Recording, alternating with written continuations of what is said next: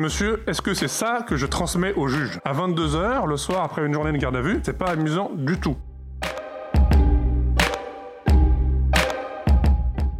Lorsqu'il est trop tard, que la prévention n'est plus possible et que le contentieux est déjà là, aux portes de l'entreprise, il arrive à certains dirigeants de se retrouver en garde à vue. Pour corruption, trafic d'influence ou encore blanchiment de fraude fiscale, les faits peuvent être suffisamment graves pour avoir à en répondre devant des enquêteurs de police rompus à l'exercice. Une expérience singulière à laquelle proposent de se préparer Cécile Terré et David Père, avocats associés chez Adèle Chogodard. Depuis 2011, les avocats peuvent assister leurs clients en garde à vue. Alors Cécile Terré et David Père se mettent en scène et plongent leurs clients dans une formation en conditions réelles. Pendant plusieurs heures, rien n'est laissé au hasard. Décors, ambiance et temps, quasi suspendus, permettent aux femmes et aux hommes d'affaires, ainsi qu'à leurs conseils, de se préparer pour le jour J. Et moi, j'estime qu'on a bien fait notre travail quand le client sort ou pas de garde à vue en disant bon bah voilà, il s'est passé ça, j'ai dit ça, je pense que je me suis comportée de telle façon, mais franchement, c'était pire avec vous. Et euh, voilà. Bah, moi, je pense que c'est là où, où on a été bon. Bienvenue dans Enquête interne, le podcast proposé par Lefebvre Dalloz qui vous emmène dans les coulisses de la compliance. Vous écoutez l'épisode 8 de la saison 1. Enquête interne vous dévoile chaque mois le quotidien des professionnels de la compliance à travers une série d'interviews. Aujourd'hui, les journalistes Sophie Bridier et Véronica Rébier reçoivent le pool d'associés de l'équipe contentieux du cabinet Adèle Chogodard, spécialisé en compliance et en droit pénal des affaires, Cécile Terré et David Père. Très bonne écoute à tous. Bonjour Cécile Terré, bonjour David Père. Merci de nous accueillir chez vous aujourd'hui pour parler de garde à vue en droit pénal des affaires. Alors vous préparez les dirigeants d'entreprise à cette épreuve. Pourquoi et comment vous est venue l'idée de cette formation? Qu'est-ce qui a vraiment déclenché ce projet? Bonjour et merci de nous recevoir. Alors, il faut savoir que les avocats peuvent assister leurs clients en garde à vue depuis à peu près une dizaine d'années, depuis 2011. Et donc auparavant, les avocats se retrouvaient à voir leurs clients juste avant la garde à vue et puis au moment euh, de la prolongation de la garde à vue. Mais nous n'étions pas présents lorsque les personnes étaient entendues par les services de police. Depuis 2011, euh, cela a changé et nous avons euh, pu rentrer dans les commissariats. Et à ce moment-là, on s'est rendu compte que nos clients, qui sont des gens très intelligents, qui dirigent des entreprises, face à la garde à vue, ils étaient assez désemparés. On s'en est rendu compte pourquoi? Eh bien, tout simplement parce qu'on a pu être avec eux lorsqu'ils se sont retrouvés à devoir euh, prendre leurs empreintes ou vider leurs poches. Moi-même, j'ai pu voir un de mes clients qui a complètement craqué lorsque on lui a demandé de prendre ses empreintes digitales. Vous dites craquer, c'est-à-dire qu'est-ce qui s'est passé à ce moment-là? Eh bien, ça fait remonter des souvenirs très douloureux de la guerre, puisque ce monsieur-là était pas tout jeune et son propre père avait été arrêté pendant la guerre. Cette personne s'est complètement euh, laissée aller, crise de sanglots, et ça a été extrêmement difficile d'abord émotionnellement pour lui, et puis ensuite, bah, pour nous en tant qu'avocats, ça a été assez compliqué euh, de l'assister pendant la garde à vue parce qu'il a été complètement perturbé par ce qu'on pourrait appeler le décorum. Il faut préparer l'audition d'abord, c'est-à-dire préparer les questions, préparer surtout les réponses, pour que le dirigeant soit capable de se préparer au mieux et de répondre de la façon la plus fine possible à ces questions-là en se concentrant sur le fond. Et puis, il faut gérer l'après, qu'est-ce qui va se passer? Est-ce qu'on communique sur notre marché? Est-ce qu'on communique en interne? Est-ce qu'on prend les devants pour éviter et pour maîtriser le territoire médiatique? Ben Ça, euh, c'est notre métier avec des experts. La préparation s'effectue en conditions réelles. Mettez-nous un peu dans l'ambiance. Pouvez-vous nous décrire l'endroit où tout cela se passe? On a plusieurs locaux à Paris, parfois même on peut aller en province et louer un local. En revanche, ce qui est très important, c'est qu'on fait une salle qui est la copie conforme d'une salle, soit de la brigade financière, soit d'un office central, soit du commissariat local, pour que le dirigeant se rende compte du lieu dans lequel il va passer 24 heures. Il faut bien comprendre que la plupart des personnes que nous préparons sont habituées à être des dirigeants et à être bien reçus et bien traités. Et une des premières épreuves à laquelle ils sont confrontés lorsqu'ils sont placés en garde à vue, c'est ce changement euh, de lieu et euh, le fait de se retrouver dans un bureau administratif au mieux extrêmement terne et au pire avec une décoration douteuse. Est-ce que vous pouvez nous décrire euh, la salle? L'idée, c'est qu'il y ait une table avec un ordinateur, des bibliothèques avec des dossiers ou euh, euh, des affiches, et puis on a aussi des armoires métalliques qui sont des armoires qui proviennent de la brigade financière, puisqu'il a déménagé il y a plusieurs années lorsqu'elle était rue du Château des Rentiers. Il nous est arrivé également, pour revenir sur les locaux, de créer dans notre cabinet, de prendre la salle des archives du cabinet qui se trouve être la salle la plus sombre, de euh, la redécorer, euh, comme le disait David, en ajoutant aussi, euh, je, me souviens d'une affaire où il y avait plusieurs dirigeants qui étaient impliqués. Donc nous, on représentait un des dirigeants. Donc c'était une affaire qui était assez médiatique et on avait imprimé des photos de ces dirigeants lors d'un conseil d'administration et on avait entouré avec un stylo rouge la tête de notre client qu'on avait imprimé en format A3 et donc notre client, quand il est arrivé dans la salle et qu'il a vu euh, sa tête euh, entourée d'un stylo rouge à côté de ses anciens collègues, euh, il a eu un mouvement de recul assez important parce que, en fait, il pensait pas déjà qu'on pouvait trouver ce type d'information que ce conseil d'administration figurait dans la presse. Enfin, du coup, il s'est dit que si nous, euh, en tant qu'avocat et préparant la garde à vue, on avait accès à ces informations, il s'est dit que potentiellement la police avait accès à d'autant plus d'informations. Et ça, c'est quelque chose que vous voyez en vrai, c'est-à-dire que vous vous retrouvez en garde à vue et parfois il y a effectivement la photo de vos clients placardés pour faire un peu peur au début. Ça se passe comme ça en vrai? Non, la réalité, c'est que généralement les gens viennent nous voir en nous disant Eh bien, je vais être convoqué parce que mon entreprise fait l'objet d'une enquête, j'ai eu une dénonciation, je sais que mon commissaire au compte a été entendu. Que faire? Notre équipe va commencer à ratisser un petit peu pour comprendre de quoi il s'agit, pour monter un petit peu le dossier. Comme nous sommes en matière financière, de toute façon, il s'agit généralement de regarder les emails, de regarder les documents sociaux, et donc ce sont des documents auxquels nous on peut avoir accès en faisant une espèce d'enquête interne, si vous voulez. Et une fois qu'on a fait ça, grâce à notre expérience des enquêtes, on est en mesure de préparer des questions qui vont être peu ou prou les questions des enquêteurs, en sachant que toutes les gardes à vue commencent par ce qu'on appelle la grande identité, qui est un interrogatoire, ou plutôt une audition de deux heures sur l'identité des gens, où êtes-vous né? Où sont, nés vos enfants? Combien de comptes bancaires avez-vous? Est-ce que vous avez des coffres bancaires? Est-ce que vous possédez des œuvres d'art? Etc. Etc. Etc. Et ça, c'est extrêmement perturbant parce que vous donnez à des inconnus des informations très privées, très personnelles sur vos revenus, vos enfants, votre femme. Pour nous, il faut que les gens le vivent.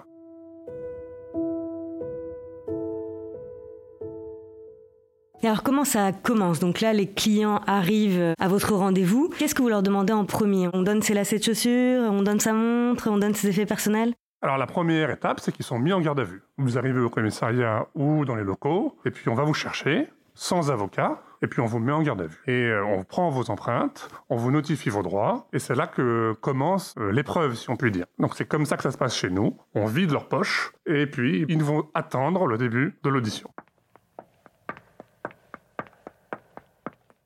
Vous les laissez un peu seuls? Oui, on les laisse attendre un petit peu. C'est pas du sadisme, hein, bien sûr, mais on, laisse un petit peu monter l'angoisse. Et c'est là où nous, euh, auparavant, on s'est distribué les rôles, si je puis dire. David euh, peut être l'avocat qui accompagnera le client euh, en garde à vue. tout ça est fictif, bien sûr, mais mais bon, on joue quand même assez bien. Et puis après, on met en place un pool d'enquêteurs, en fait. Donc ça peut être moi, ça peut être moi et un jeune collaborateur. Voilà comment ça, ça commence. Et vous parliez de l'enquête de personnalité au début. Le but, c'est quoi pour euh, les enquêteurs? C'est de mettre mal à l'aise, de poser tout un tas de questions, même des questions qui n'ont rien à voir avec l'affaire, juste pour créer un sentiment d'insécurité? Non, je pense que le but, c'est de mieux connaître la personne qu'ils ont en face. D'abord, lorsque cette personne est convoquée, généralement, les enquêteurs savent très bien ce dont il en est parce qu'ils ont fait leur enquête, parce qu'ils ont sorti les déclarations d'impôts, ils ont sorti les relevés bancaires, donc ils savent déjà beaucoup de choses. Je pense que d'une part, ils veulent connaître l'étendue du patrimoine, d'autre part, ils veulent voir si la personne va être franche ou pas, et puis aussi, les questions vont, vont essayer de comprendre s'il y a une logique dans le train de vie des personnes, puisqu'on parle beaucoup de corruption, de fraude fiscale, etc., qui peuvent se matérialiser par des espèces ou par des comptes à l'étranger. Et donc, s'ils voient que la personne gagne 5 000 euros par mois, par exemple, mais dépense ou un train de vie de 20 000 euros, tout de suite, ils vont se dire tiens, il y a un problème. Comment est-ce que vous payez votre femme de ménage? Comment est-ce que vous payez la nounou? Etc. etc. Donc tout ça, c'est pas du tout du sadisme. C'est pas pour déstabiliser. C'est parce qu'il y a des buts euh, très précis. Les questions ouvertes sont les plus difficiles. Il y en a une qui est très très usitée par les enquêteurs. C'est vous êtes sûr? Monsieur, est-ce que c'est ça que je transmets au juge? À 22h, le soir, après une journée de garde à vue, c'est pas amusant du tout. Et ils vont vous dire, attention, parce que demain, je transmets le procès verbal. Cette affaire, elle m'échappe. Mais vous, monsieur ou madame, vous allez devoir répondre de ça devant le juge. Donc, est-ce que, je note ce que vous venez de me dire? Et en fait, j'ai fait une garde à vue. La dernière question du dernier PV à 22h, c'était, deux points ouvrez les guillemets, Monsieur, reconnaissez-vous les faits de fraude fiscale? Réponse, oui. Alors, lorsque nous sommes reconvoqués quelques mois après, je prends connaissance de cette euh, question. Mon client était une personne très intelligente, un homme d'affaires, et je lui dis, mais qu'est-ce que c'est que cette réponse? Et il me dit, je ne me souviens pas de cette question et de cette réponse. J'avais passé une nuit en garde à vue, j'avais mal dormi, j'avais pas eu les médicaments, les policiers m'ont dit c'est fini, ma femme euh, m'attend en bas, j'ai signé. Entendons-nous bien, je ne dis pas que les policiers trichent, on n'est pas manichéens. Je ne dis pas qu'ils trafiquent les procès-verbaux, pas du tout. Ce que je dis, c'est que lorsqu'on est un dirigeant d'entreprise, on n'est pas préparé à se retrouver face à des gens qui vont vous poser des questions pour essayer de vous faire dire des choses. Juste pour voir aussi comment ça se déroule, j'imagine que vous laissez des pauses, il y a des moments où vous relaissez un peu mariner le, client, vous rentrez, vous sortez, vous le laissez peut-être une heure euh, seul? Oui, tout à fait. Euh, ce qui nous arrive aussi de faire, c'est de faire intervenir un de nos collaborateurs ou un de nos associés de manière complètement inopinée, euh, qui arrive avec des papiers, euh, qui ouvre la porte et qui dit Tiens, on vient de recevoir ça là du juge. Tiens, regarde sur ton ordinateur, c'est intéressant. Et puis là, du coup, le client se retrouve face à bah, deux personnes, dont une personne qu'il ne connaît absolument pas. Il se dit, mais c'est quoi en fait Il y, y, a quelque chose? Parce que nous, nous on ne donne pas, par définition, évidemment, le questionnaire en avance. Donc on réunit les éléments du dossier, on prépare, etc. Mais il ne sait pas sur, sur quoi on va l'interroger exactement. Et donc ça aussi, il y a quelque chose de très déstabilisant. C'est aussi la réalité de la garde à vue. Et parfois, oui, euh, on s'interrompt. Euh, une demi-heure. Euh, évidemment, il n'a pas son portable. Il attend tout seul dans cette salle des archives un peu sombre. Et puis on revient, et puis on repart. Et, ça peut durer. Nous, nous, on a fait des préparations de 10 heures. Hein, enfin, et je dois dire que c'est quand même une bonne préparation parce que psychologiquement, il faut pouvoir tenir ce temps. Et ce temps, c'est que 10 heures euh, chez nous. Mais ça peut être 24 heures, 48 heures. Euh, voilà.